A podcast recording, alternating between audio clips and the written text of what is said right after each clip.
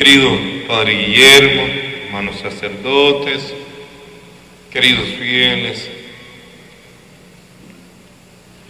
esos tres, cuatro primeros siglos de la iglesia fueron claves para abonar la sociedad que iba a dar origen y crecimiento al proyecto salvador de nuestro Señor Jesucristo, porque esa experiencia hermosa de los primeros cristianos fue tan extrema que muchos de ellos terminaron en el martirio. Uno de esos mártires es el que hoy celebramos, San Sebastián, cuya historia es bien conocida por ustedes. A mí, en este año que hemos llamado de encuentro profundo con el Hijo de José, con Jesucristo, me arroja el interrogante frente a un mártir de cómo ellos llegaron a tener tal convicción que su entrega fue generosa y en algunos casos hasta doble, como fue el de San Sebastián, el mártir, lo que garantiza que su acto no es una acción irresponsable y ligera, sino convincente y profunda, porque cuando te lanzas a un acto que te lleva a la muerte y no tienes racionalidad de ello, pues no tiene el valor, porque no hay razonamiento. Una persona, por ejemplo, con un alto grado de alcohol o topado por la droga, se puede lanzar incluso hasta la muerte. Y no necesariamente por algo bueno, pero no hay racionalidad, no hay conciencia. En cambio, en los mártires, sin duda, no solo premeditan y anticipan su muerte, en ocasiones la desean y la buscan, no porque ellos quieran morir en sí mismos, sino porque saben que en ese paso encontrarán la salvación eterna. Pero vuelvo a la pregunta, ¿qué los llevó a ese punto? ¿Qué llevó a San Sebastián a ser un convencido de Dios? pues la experiencia profunda que tuvo con Jesucristo. Ya me cuestionaba allá en Achuapa, donde también tienen como patrono de la parroquia a San Sebastián, pero que lo celebran el segundo domingo de enero. ¿Cómo llegó a conocer a Jesucristo San Sebastián? ¿Quién se lo predicó? Siendo pagano, soldado, ¿cómo llegó a tener ese encuentro con el Señor? Porque todos los cristianos tenemos una historia personal y familiar en la mayoría de los casos, de encuentro con Cristo. No digo que todos tenemos una experiencia vocacional como nosotros podríamos contar o la hermana de cómo nació esta inclinación a ser sacerdote, a ser religiosa. sino que todos tenemos una historia de encuentro con Cristo y podríamos pararnos en el púlpito y compartir nuestro testimonio de cómo nació nuestra fe en Cristo. Algunos tendrán la dicha de contar que desde chiquiticos, desde pequeñitos, la familia los indujo al encuentro de Jesucristo porque en su familia siempre hubo ese ambiente de oración, de contacto con Jesucristo en las devociones, en las procesiones, en los novenarios, en los viacrucis, en los rezos. Otros dirán que su experiencia de Jesucristo nació tal vez en el colegio, con las religiosas, con los padres, con los profesores que los indujeron a ese encuentro con Cristo. Alguno dirá que estuvo muy alejado, pero que un día fue invitado a un grupo, a una comunidad, a un retiro, y allí sintió el toque, el ven y sígueme. Sus cuatro de la tarde como aquellos dos discípulos que lo siguieron cuando Jesús les dijo, vengan y lo verán, que es nuestro lema este año, eran las cuatro de la tarde. Cada uno tiene sus cuatro de la tarde, su momento de experiencia, de encuentro con el Señor. ¿Cómo sería el de San Sebastián? Hasta allí llega la historia. Al menos yo he estado por ahí leyendo, investigando y ahora con la facilidad que te da el Internet, pues vas y te documentas y profundizas, pero no he llegado hasta allí. No he llegado hasta encontrar quién le presentó a Jesús, cómo conoció a Jesús.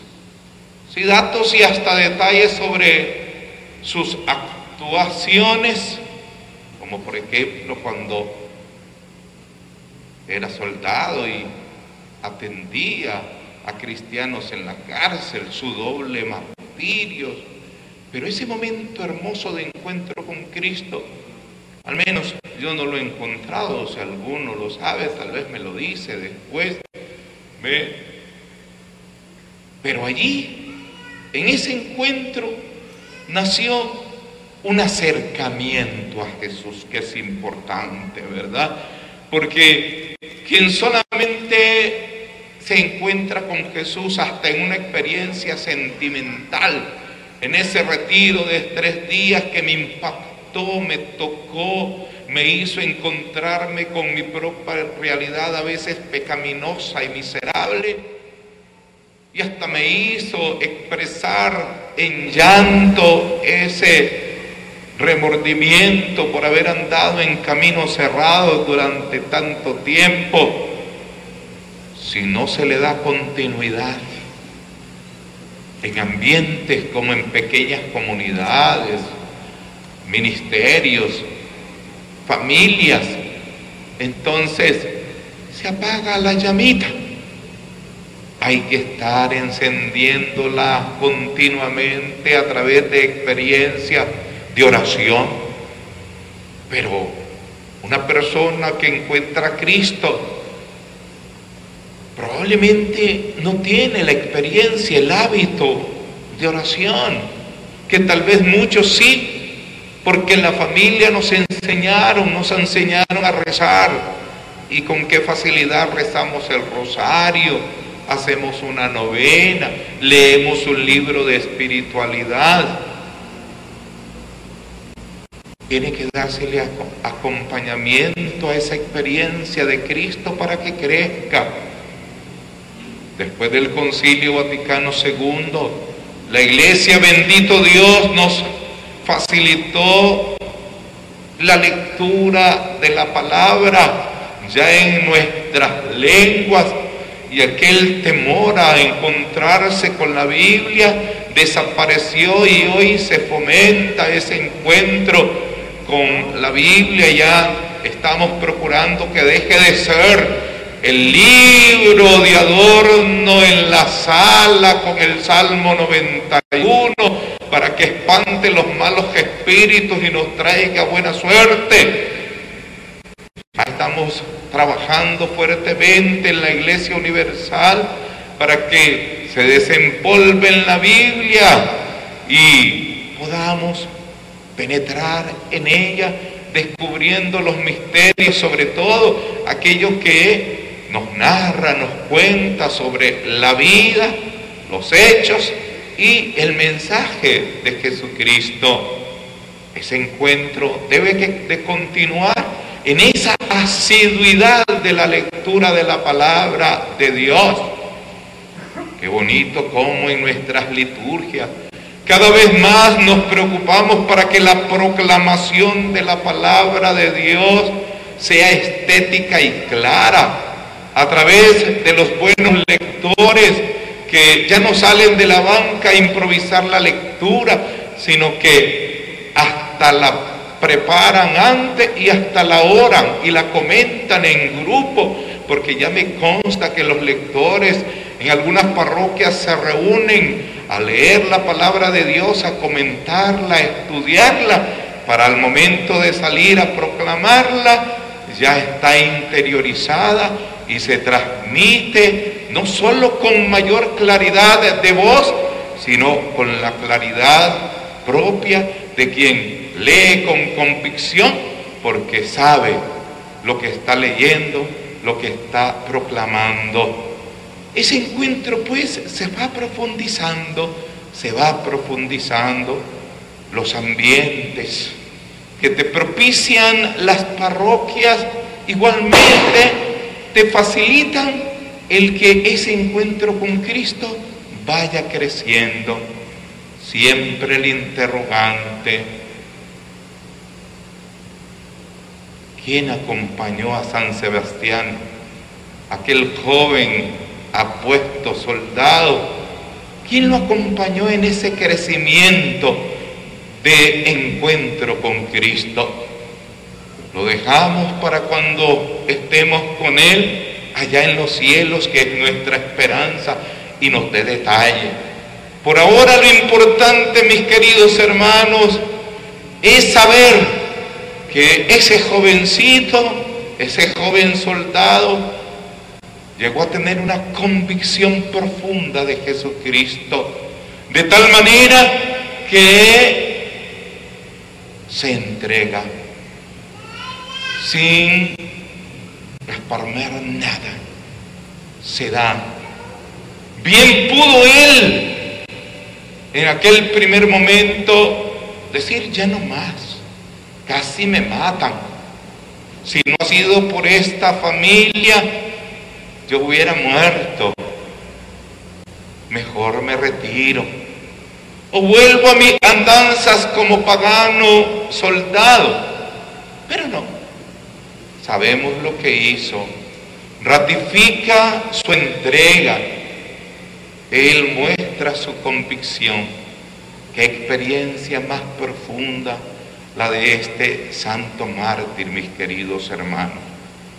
Sin duda, pues, tiene mucho que decirnos y más en nuestro tiempo donde el abanico de propuestas se ha ampliado y en algunos casos presentadas de tal manera que son atractivas y hasta parecieran verdad.